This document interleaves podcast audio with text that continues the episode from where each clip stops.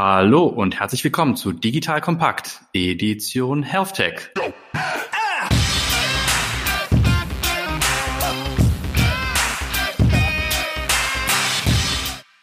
Mein Name ist Patrick Pfeffer und ich habe heute bei mir Dr. Christian Weiß von Heal Capital. Hi Christian. Hi Patrick, freut mich sehr mal wieder mit dir zu sprechen. Ihr wisst ja, dass in der Edition HealthTech wir uns über die Zukunft der Medizin unterhalten und ihr wisst vielleicht auch inzwischen, ihr habt mich jetzt schon ein paar Episoden kennengelernt, dass ich glaube, dass wir die Zukunftslandschaft der Medizin in zehn Jahren nicht wiedererkennen werden. Ja, wir gucken heute auf die Pharma, auf die MedTech und auf die Biotech-Player und in zehn Jahren wird sich diese Landschaft komplett von links nach rechts gedreht haben. Es werden Big Player verschwinden, es werden neue Player hinzukommen, insbesondere aus dem Digital- und Tech-Segment, die heutzutage vielleicht noch kleine Startups sind. Und da die nächsten zehn Jahre jetzt mit dabei zu sein, mitgestalten zu können, ist das Spannendste, was es für mich persönlich geben kann. Und ich denke auch mal für dich, Christian, oder? Genau so. Das ist eine klasse Zusammenfassung und ich glaube, unser Herz schlägt da jeweils am selben Fleck für ähnliche oder auch die gleichen Themen. Ja, ja sauber.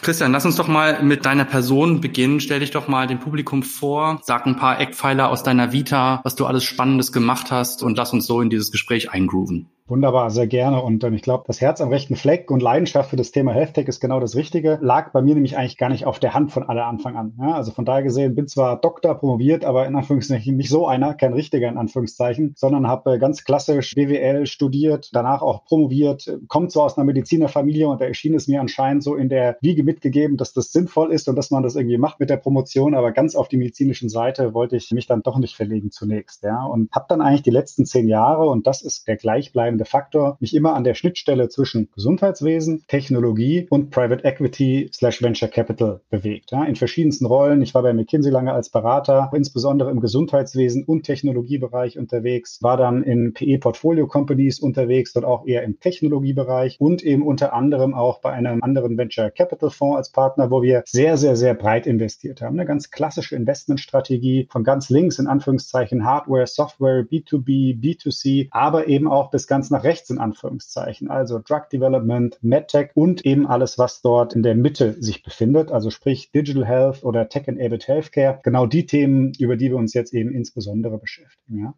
Und aus dieser Erfahrung heraus, das waren dann Investments zum Beispiel in Firmen wie Blueprint Genetics im DNA, Sequencing und Interpretation Bereich, klassisches Digital Health wie Humano zum Beispiel mit einigen Co-Investoren, eine ganz spannende Firma. Wo sich aber eigentlich schon herauskristallisiert hat, ist dieses Thema Digital Health nicht eines, das eine ganz eigene Dynamik und auch Charakteristik hat, die du so nebenbei aus einem klassischen Tech oder aus einem klassischen Life Science Fonds gar nicht bedienen kannst und willst. Ja, und das wurde dann weiterentwickelt und das Ergebnis war, es braucht einen eigenen dedizierten Vehikel, eine eigene Investmentstrategie, um diese neue Kategorie genau an der Schnittstelle zwischen Gesundheitswesen und Technologie zu adressieren. Ja, dafür braucht es eine dedizierte Investmentstrategie, ein dediziertes Investmentvehikel und im Endeffekt hat sich dann aus dieser Überlegung und auch aus dieser Diskussion heraus dort meine Involvierung bei Heal Capital ergeben und damit machen wir genau das, wie du schon sagtest, wahrscheinlich momentan eins der spannendsten Themen und dürfen hier die vermutlich relevantesten und im Rahmen der Gesamtsituation auch spannendsten Unternehmen mitfinanzieren, mitbegleiten. Das ist eine ganz, ganz spannende Möglichkeit und alles das, was einem sehr persönlich und auch wirtschaftlich mit am meisten bewegt und am meisten berührt.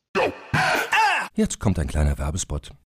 Aufgepasst! Bist du auf der Suche nach einem Profi, der für dich komplexe Geodaten sinnvoll integriert und sie auf interaktiven Karten visualisiert? Dann möchte ich dir unseren Partner Nucubator vorstellen. Das Ziel vom Nucubator-Team ist es, dich bei der Prozessdigitalisierung zu unterstützen und aus den ganzen täglich anfallenden Geodaten einen echten, nutzerfreundlichen Mehrwert zu schaffen. Dabei geht Nucubator ganz besonders auf deine Anforderungen ein, um die Software zu bauen, die deine USPs digital widerspiegelt und den NutzerInnen der Software den größtmöglichen Nutzen liefert. Und um das für möglichst viele Betriebssysteme, Geräte und Anwendungsfälle umzusetzen, setzt das Nucubator-Team auf etablierte Webtechnologien, mit denen sie schnelle und effiziente Anwendungen für Desktop und mobile Geräte entwickeln. Geodatenvisualisierung ist für Unternehmen in vielen verschiedenen Branchen relevant, zum Beispiel auch in den Bereichen Tourismus, Logistik und im Außendienst. So wurde zum Beispiel bereits ein digitales Smart Farming Tool für die Agrarwirtschaft gebaut, mit dem Satellitenbilder, Wetterdaten und Standortdaten interaktiv verarbeitet werden. Nucubator baut dabei nicht nur Kartenlösungen, sondern entwickelt für dich maßgeschneiderte Webanwendungen und Apps. Wenn du also einen Partner suchst, der deinen bestehenden USP ins digitale Zeitalter hebt, dann schau doch einfach bei Nucubator vorbei. Ich habe dir unter digitalkompakt.de slash Nucubator, schreibt sich mit C, eine Weiterleitung eingerichtet. Und wie immer findest du alle Infos auch auf unserer Sponsorenseite unter digitalkompakt.de slash Sponsoren. Werbung Ende. Ich wollte ja später noch mit dir über die medizinische Investmentstrategie sprechen, aber jetzt nimmst du mir so das eine Thema vielleicht vorweg, weil ich das spannend finde, nämlich dass es für das Thema Digital Health eine gesonderte Aufmerksamkeit braucht und auch ein gesondertes Vehikel. Jetzt könntest du ja theoretisch sagen, dass sich digitale Gesundheit in die Landschaft integrieren wird, ja, und dass man auch aus dieser Integrationsperspektive heraus einen ganzheitlichen Fonds, ein ganzheitliches Vehikel betreibt. Du sagst aber nein, voller Fokus Carve-out rausgelöst, um nur sich auf solche Themen zu fokussieren. Kannst du das nochmal irgendwie ein bisschen erklären? Genau, sehr gerne. Und ich glaube, insbesondere vielleicht auch alle Gründer, die das hören, werden die Diskussion absolut kennen. Ne? Die große Schwierigkeit ist zum aktuellen Status quo ist das Thema Investment auf der Tech-Seite, Investment auf der klassischen Life-Science-Seite noch sehr, sehr getrennt. Und die typische Reaktion ist bei den Unternehmen, die wir uns anschauen, die, die mit den klassischen Fonds sprechen. Auf der Tech-Seite heißt es dann, oh, ist ja echt super spannend, was ihr macht, aber irgendwie ziemlich regulatorisch. Ja, das ist nicht so unsere Sache und wirklich cool, aber dann danke, nein, danke, können wir nichts mit anfangen. Ja, dann nehmen das die Gründer sagen, okay, gar kein Problem. Gehe ich zum klassischen Life Science und Healthcare Investor und der sagt, ist ja wirklich spannend, was ihr da macht und tolle Traction. Aber kann man das patentieren? Ja, nee, ähm, sorry, also wirklich cool, aber das kann ich nicht. Ja, und dann gibt es genau diese Lücke, wo dann typischerweise viele dieser Themen reinfallen und genau darauf wollen wir uns fokussieren. Und das ist eben gar nicht ohne, ja, weil es ist eben nicht nur Healthcare mit ein bisschen Technologie und es ist nicht nur ein bisschen Technologie mit ein bisschen Healthcare, sondern es ist genau die Mitte dazwischen und da darauf ist Heal Capital aufgebaut, genau diese Themen ideal zu begleiten und dann auch hoffentlich zu unterstützen, so dass sie erfolgreich werden. Du kennst ja eines meiner Lieblingssprüchlein vielleicht und auch das Mantra, nach dem wir in unserer Firma arbeiten, from sick care to healthcare. Würdest, würdest du sagen, dass Digital Health da ganz gut reinpasst? Nämlich in diesen Shift weg von Therapie und ich sag mal zwingend verbunden mit einem Tablettenverkauf hinzu, dass wahre Healthcare viel, viel früher einsetzt und möglicherweise auch digital supportet.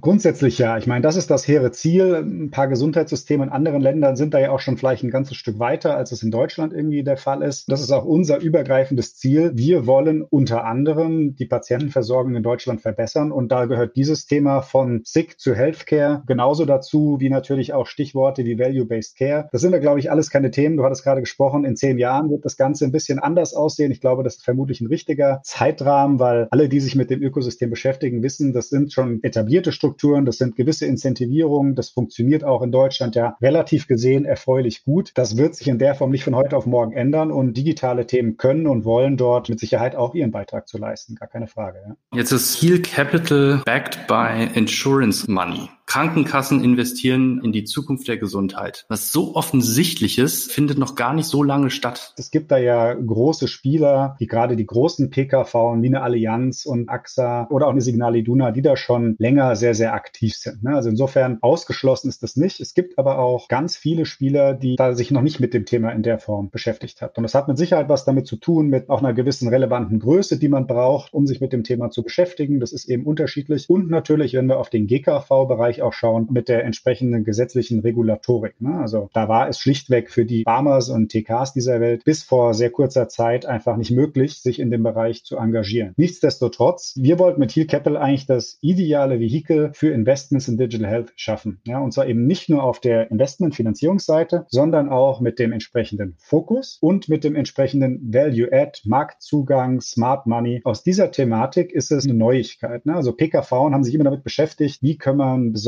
innovative Dinge fördern. Das war halt eine gewisse Zeit lang sehr stark immer die Erstattung von innovativen Therapien und innovativen Ansätzen. Vielleicht kann man da sozusagen dadurch, dass PKV etwas agiler sein können und etwas weniger gesetzliche Rahmenbedingungen haben als jetzt eine GKV. Nur das hat sich jetzt halt Stück für Stück auch geändert. Ja, jetzt gibt es ja auch das Thema DVG, sprich digitale Versorgungsgesetz und DIGA ist in aller Munde. Aber in dieser Innovation durch Start-up getriebenen Welt geht es um das Thema Investments. In dem Sinne eigentlich ich ja nicht mehr herum. Ja, als Zusatzinstrumentenbaukasten zu sagen, auch damit kann und muss sich Innovation fördern. Von da gesehen ist, glaube ich, Heal Capital ein super Beispiel, wie sich eine Industrie zu einem gewissen Teil wirklich durch Kollaboration zusammentun kann und dort gemeinschaftlich Innovation und neue Unternehmen, die hoffentlich große, erfolgreiche Plattformunternehmen werden können, aufzubauen und damit viele, viele der Herausforderungen nicht zu beseitigen, aber zumindest anzugehen und zu erleichtern. Ja, sei es Finanzierungsthemen, sei es Marktzugang, aber auch dieses Thema Thema, sprich Investments von einzelnen PKV in Startups, bringt dann ja immer die Schwierigkeit mit sich, was löst das für Wettbewerbsdynamiken vielleicht aus, wenn jetzt irgendwie ein Corporate in ein Startup investiert hat, dass der andere vielleicht dann nicht mehr zusammenarbeiten möchte. Wir als Heal Capital haben eben freien vom Aufsatz her und von der Struktur her ganze blitzsauber aufgesetzt und verbinden somit eigentlich alle positiven Aspekte, die wir in der Form auch zusammenbringen wollten.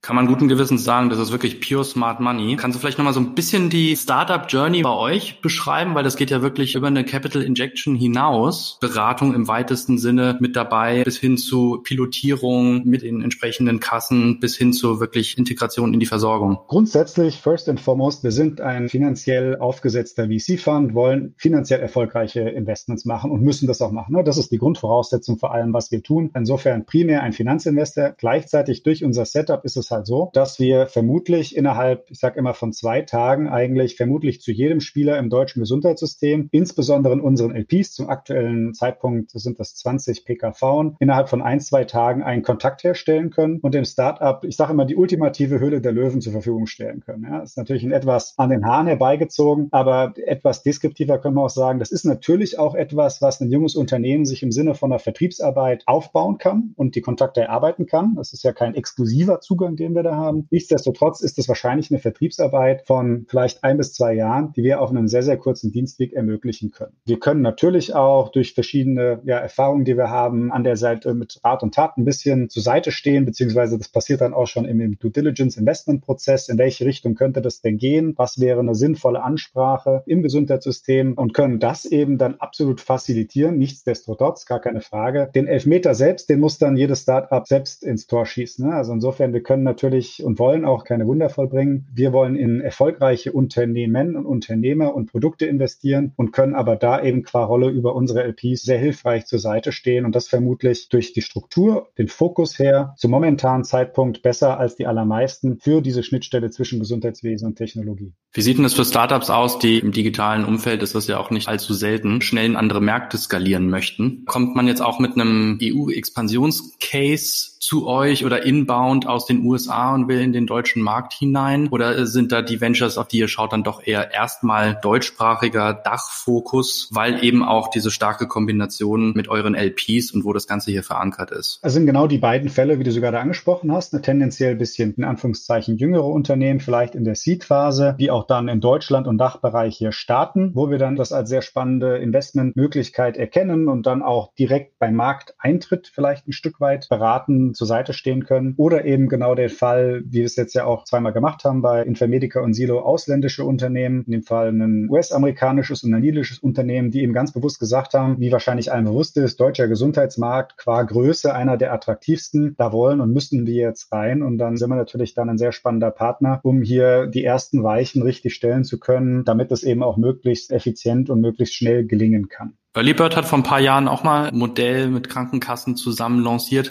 Kannst du mal so ein bisschen die Unterschiede bei diesen beiden Modellen erklären? So viel ich das weiß, kann ich das machen. Ich habe keine Insider-Infos zu Early Bird. Nach meinem Kenntnisstand gibt es ja aber da im letzten Early Bird MedTech Healthcare Fund Investment von der Barmer. Insgesamt eine super Sache. Ich glaube, wir können uns als Ökosystem nur mehr davon wünschen und auch in möglichst großen Umfängen. Ich glaube, der Nachholbedarf ist da beliebig groß, je nachdem, wie man es sehen möchte. Der Unterschied ist der Fokus. Ne? Wir machen eben ganz klar das Thema Digital Health, Schnittstelle zwischen Gesundheitswesen und Technologie. Early Bird ist da ja schon deutlich länger am Markt und auch in äh, klassischeren MedTech Healthcare Unternehmen sehr erfolgreich erfolgreich. Gleichzeitig sind wir eben aktuell rein durch 20 institutionelle Investoren im Sinne der PKV unterstützt. Und Early Bird nach meinem Kenntnisstand hat eben eine Breite von LPs plus eben die Barmer in dem Zusammenhang. Insofern ist das natürlich ein anderes Konstrukt, ein anderes Setup, ein bisschen mit einer anderen Strategie dahinter. In dem Sinne, glaube ich, ist von dem zumindest, wofür wir genau stehen wollen, haben wir uns da eben für einen anderen Weg entschieden, beziehungsweise diesen breiteren Ansatz mit einer Vielzahl von PKV. Ja. Die spannende Frage, und da gab es jetzt ja auch viele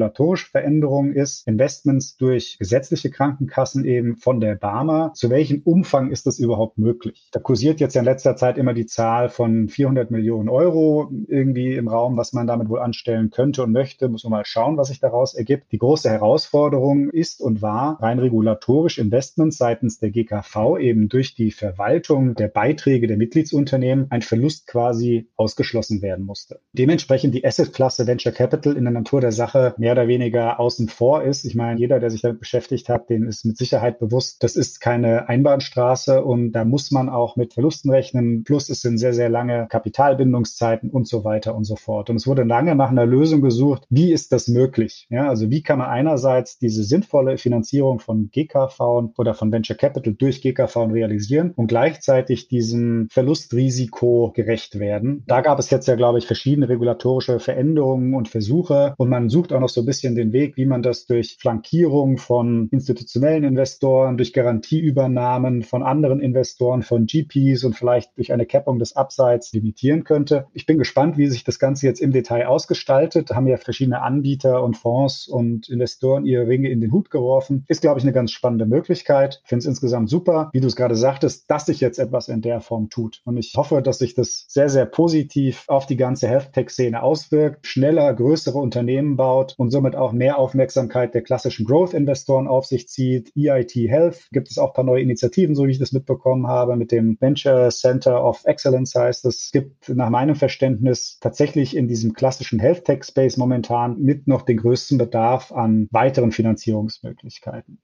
Das ist eigentlich das Geile in unserem Bereich, dass Competition wirklich eine andere Bedeutung hat. Ja, vielleicht Zugang zu dem einen oder anderen Deal zu haben, sieht man dann kompetitiv, aber oftmals sitzt man dann doch an einem gleichen Tisch und freut sich sozusagen, dass der andere mit dabei ist, weil du eh in den wenigsten Fällen eine Runde mit alleine gehst. Ja, also das freut mich eigentlich immer wieder in unserem Bereich, dass man jetzt nicht so ganz vorsichtig sich dem anderen Finanzierungspartner annähert, sondern meist immer sehr, sehr offen spricht, darüber die Dinge gemeinsam zu machen. Siehst du das genauso? Sehe ich genauso. Gleichwohl sehe ich da auch schon im positiven Sinn auch Stück für Stück eine zusätzliche Dynamik durch eben mehr und mehr Interesse auch der klassischeren Anführungszeichen Tech und auch Healthcare-Investoren, die dort dort eben durch die ganze Relevanz des Themas, durch die Corona-Pandemie sich immer mehr doch auch an gewisse Teile dort heranwagen und mit entsprechenden Fondsgrößen dann auch eine entsprechende Aggressivität an den Tag legen müssen. Auf der anderen Seite nehme ich es schon wahr, dass sich dort mehr und mehr tut, aber auch da, was ich per se als positiv begrüße und empfinde, weil weder wir noch ihr noch irgendwie in einem Early Bird können hier das ganze Ökosystem durchfinanzieren. Das ist schlichtweg nicht möglich in der Form, ja, sondern wir brauchen die Staffelstabübergabe, wenn wir hier große Unternehmen aufbauen wollen. Jetzt macht ihr das noch gar nicht allzu lange.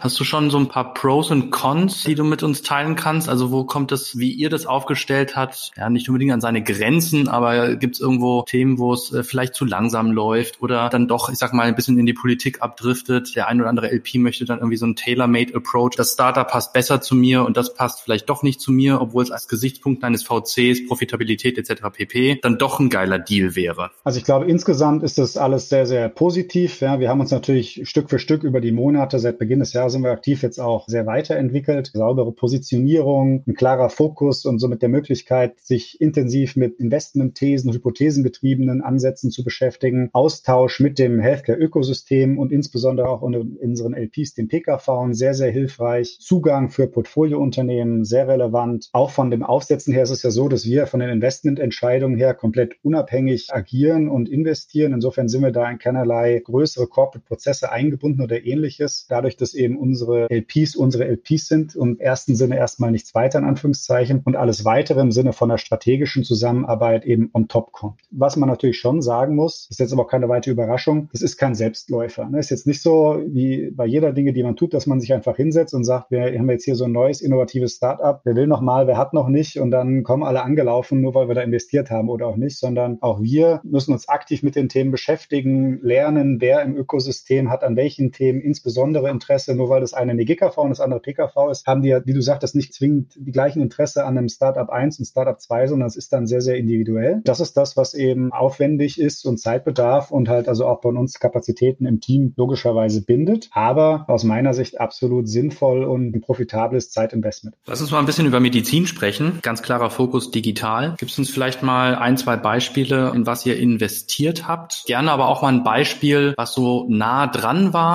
Ihr habt aber trotzdem nicht darin investiert, weil es nicht digital, schrägstrich skalierbar genug vom Geschäftsmodell war oder so. Hm. Vielleicht um das sozusagen mal eine Level höher zu ziehen. Wie denken wir über den ganzen Space nach und wie, wie nähern wir uns mit ihm? Und eigentlich kann man sich das, glaube ich, in so einem Drei-Wellen-Modell vorstellen. Ja, also wir haben irgendwie diese Schnittstelle zwischen Gesundheitswesen und Technologie, aka Digital Health. Und haben dort in den letzten fünf Jahren so eine erste Welle gesehen. Und das war eigentlich Digital Health für Early Adopters, für die, die es insbesondere wollten. Ja, das war insbesondere das Thema Field Prevention, Field Wellbeing, Sport, Runtastic, natürlich auch die ersten wirklich medizinischen, in Anführungszeichen, Versuche. My Sugar, glaube ich, da als ja immer das große, sehr, sehr positive Beispiel, auch mit einem spannenden Exit. Digital Health für die, die es in Anführungszeichen sich selbst aussuchen und das wollen. Und jetzt befinden wir uns eigentlich gerade in so einer zweiten Welle und das ist für mich das Thema Digitalisierung des Gesundheitssystems Systems as is. Ja, also Digital Health im Sinne des aktuellen Gesundheitssystems, aber eben für alle. Diejenigen, die es dann vom Doktor vielleicht auch verschrieben bekommen oder wo eben eine digitale Lösung ein inhärenter Bestandteil einer Therapie ist. Stichwort Telemedizin, ja, dass ich Verschreibungen übers Internet in Anführungszeichen besorge, dass ich einen Remote Monitoring Solution habe. Also ohne, dass ich jetzt explizit danach suche, passiert das ja durchaus, dass ich jetzt eben mit Digital Health in Kontakt komme, sei es eine Diagnose, sei es eine Therapie oder auch eine Kommunikations-Enabling-Infrastruktur Kulturthematik. Und dann kommt die dritte Welle und das ist eigentlich, wie du sagtest so schön, das Spannendste. Ja, wie wird denn das Gesundheitssystem vielleicht sich tatsächlich verändern und neu definiert? Wenn ich jetzt eben noch einen Schritt weiter gehe und sage, unter voller Anwendung von der gesamten technologischen Möglichkeiten und unter Stück für Stück auch Anpassung der Regulatorik, wie wird sich denn das Gesundheitssystem dort insgesamt verändern? Und was gibt es für komplett neue Möglichkeiten der Diagnose, der Therapie? Stichwort Neuralink, ne? Elon Musk mit seinen drei Schweinen, ja, also wirklich was Neues in Anführungszeichen. Anführungszeichen. Wir befinden uns momentan gerade zum einen Teil natürlich an dieser Welle 2. Es ist dann im Fokus, würde ich mal sagen, insbesondere das Thema Business Model Innovation, bekannte Technologie, die sich in anderen B2C oder auch anderen B2B-Bereichen bewährt hat, nun eben auch im Healthcare-Bereich, beispielsweise Telemedizin. Ja, ich sag mal, es ist jetzt ja per se technologisch nicht der neueste Schrei, aber es hat eben eine Weile gedauert, bis es hier angekommen ist. Ja. Und dann auf dieser Welle 3 eben insbesondere auch technologische Innovation. Ja. Stichwort Brain-Computer-Interface haben in die Firma Surrogate investiert. Das ist die Anwendung von AI im Gesundheitssystem in verschiedensten Bereichen, insbesondere in der Diagnose. Geht dann natürlich aber auch in den Bereich Drug Development. Wie spielt da vielleicht auch das Thema Quantum Computing irgendwann rein? Also diese ganzen Buzzwords in Anführungszeichen, die sich dort in vielerlei Munde befinden. Wie finden die denn dann, wie und wo Einklang in das Gesundheitswesen und dort in das Tagesgeschäft? Ja, und äh, eine spannende Frage ist halt natürlich, wie kriegen wir den nicht nur inkrementell nächste Verbesserung hin, sondern wo kommt der nächste große Hub? Single Cell Analytics, ne, beispielsweise? Was wird die nächste Erkenntnisstufe im Thema unserer Gesundheit nach der DNA-Analyse? Ist das Single-Cell Analytics? Ist das Proteomics, Microfluidics? Also alle Themen, die schon wissenschaftlich ja eigentlich in der Research-Bereich schon eine Weile da sind und wo jetzt man sich immer fragt, naja, ist jetzt vielleicht genau der Zeitpunkt gekommen, dass es einen Schritt weitergeht und auch wirklich sich Richtung Massenmarkt bewegt?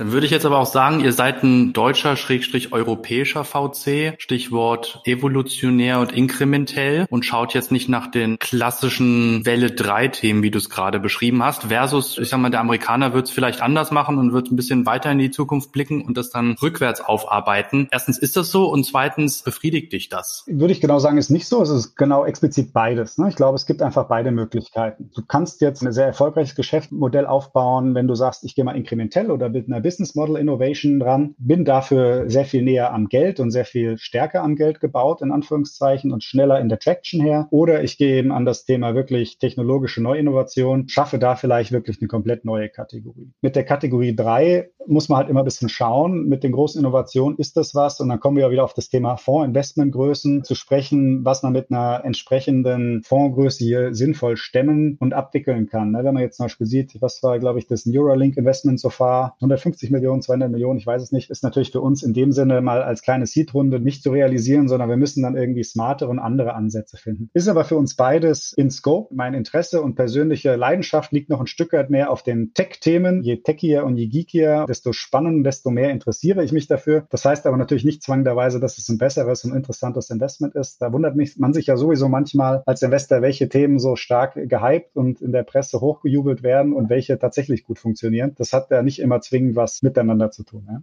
Würdet ihr jetzt so Lab-Themen, die kombiniert werden mit bioinformatischen Approaches vom Tisch weisen, weil die nicht rein digital sind oder würdet ihr euch sowas angucken? Vom Tisch weisen absolut nicht. Die Frage ist immer so ein bisschen für uns, wo kommt die eigentliche Kernwertschöpfungsstufe her? Ja, ist das eben die Hardware-Komponente? Ist die notwendiger Bestandteil? Die eigentliche Wertschöpfung kommt aber dann aus einer Software-Datenkomponente. Und wenn wir jetzt auf das Beispiel Single Cell Analytics zum Beispiel kommen, ist das ja genauso ein Fall. Klar, du brauchst irgendwie die Box, du musst das Thema analysieren analysieren. Könntest also sagen, ist das nicht ein Lab-Thema, aber der spannende Teil kommt ja genau dann eigentlich in der nachgelagerten Stufe. Was mache ich denn da mit den unendlichen Datenmengen, die ich dort an Terabyte und über Terabyte gewinne? Wie kann ich die smart in Anführungszeichen auslösen und wirklich Insights generieren? Ist also in dem Sinne natürlich eine Lab-Herausforderung, aber mindestens genauso sehr und vielleicht noch viel mehr Data Analytics und AI-Herausforderung. Insofern ist es wieder genau beides. Ne? Weder das eine noch das andere, sondern genau beides. In unserem Fall haben wir zum Beispiel für diesen einen Case entschieden, Stichwort Secondary Business Model, weil wir genau gesehen haben, über die Zeit, je mehr Daten du generierst, desto weniger relevant wird das Lab in Zukunft und desto relevanter wird aber der Machine Learning Teil, also die Technologie an sich. Und genau dieser Shift hat uns persönlich jetzt dazu bewegt, bei diesem einen Case, von dem wir gerade sprechen, mitzugehen. Und ich würde jetzt mal vermuten, das ist bei euch nicht viel anders.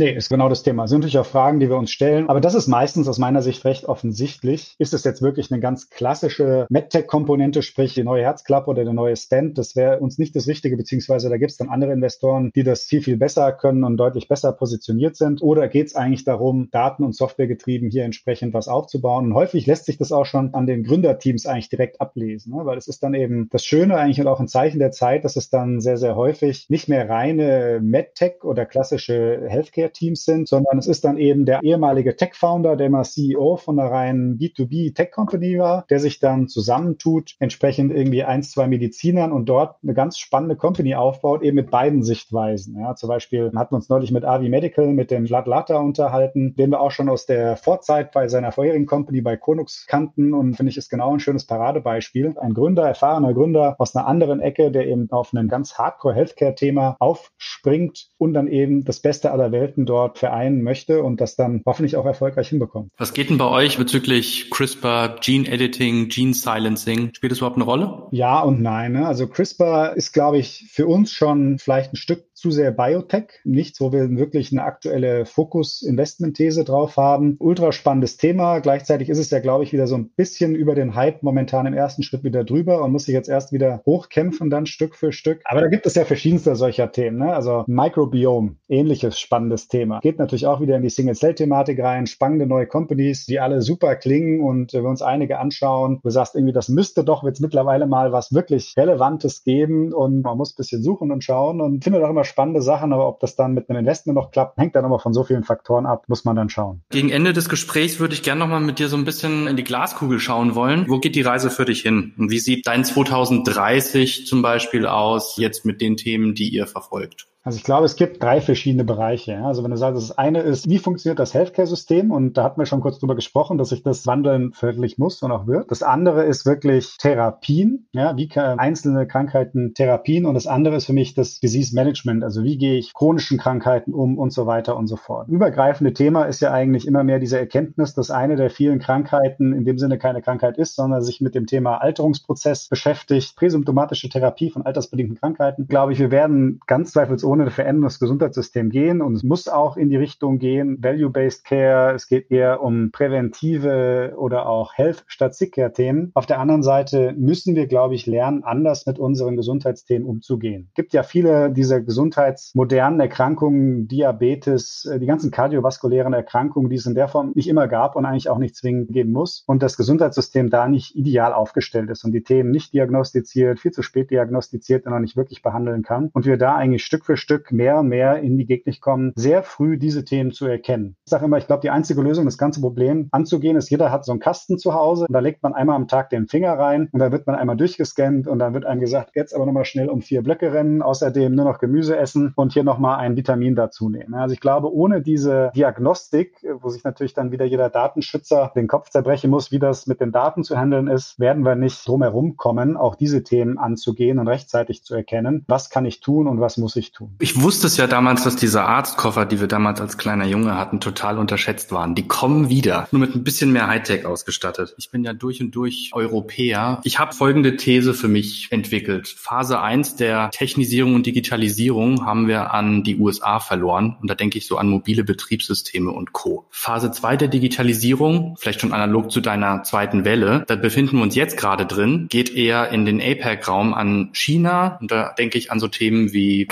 KI-Strategie. Sind die Europäer wieder weit zurückgefallen, beziehungsweise sind sich noch gar nicht einig, wie man sich da aufstellen soll. Jetzt aber auf die gesamte Menschheit betrachtet, sind wir gerade erst am Anfang der Digitalisierung. Vielleicht werden wir auch da das alles gar nicht miterleben, gar nicht mal entscheidend heute. Ich gehe davon aus, dass dann die dritte Phase oder dritte Welle der Digitalisierung, wenn man sich jetzt aufrafft und jetzt Gas gibt, an Europa gehen kann. Was denkst du von dieser These? Also ich glaube auch, dass es Bereiche gibt, wo der Kampf in Anführungszeichen noch nicht verloren ist. Das Thema Gesundheit, glaube ich, ist eines der Themen mit den größten Möglichkeiten, wo wir die Chance haben, doch eine Rolle mitzuspielen. Mit Sicherheit kein Selbstläufer und alles andere als einfach, wie immer. Aber da sind die Karten noch nicht gelegt, in Anführungszeichen. Es ist nochmal ein komplett eigenes Thema. Zweitens, Gesundheit ist immer ein Stück lokaler als andere Bereiche, weil sich eben das Thema Gesundheit nicht ohne weiteres komplett in die Cloud verabschieden lässt. In Anführungszeichen, ja, Stück für Stück und Teile davon. Aber Teile sind, müssen lokal bleiben. Deswegen gibt es da nochmal ganz andere Möglichkeiten. Das dritte Thema ist, auch hier haben wir eigentlich alle Voraussetzungen dafür geschaffen und auch einige Vorteile. Also wir haben hier eigentlich ein super Gesundheitssystem stehen, das zum Beispiel auch, glaube ich, in vielen Aspekten denen in anderen Ländern deutlich besser ist. Also eine super medizinische Versorgung. Wir haben super Forschung. Kapital ist so langsam auch mehr und mehr entsprechend am Start. Und wir haben ein Rieseninteresse an dem Thema. Wir haben eine gute Startposition. Wir haben auch gute Aussichten. Und jetzt müssen wir einfach nur rennen, so schnell wie es geht. Und dann werden wir sehen, wo wir am Ende landen. Ich liebe es, mit Optimisten zu sprechen. Christian, vielen, vielen Dank für das Gespräch.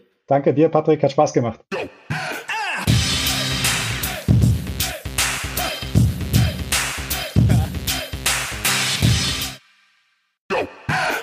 Jetzt kommt ein kleiner Werbespot.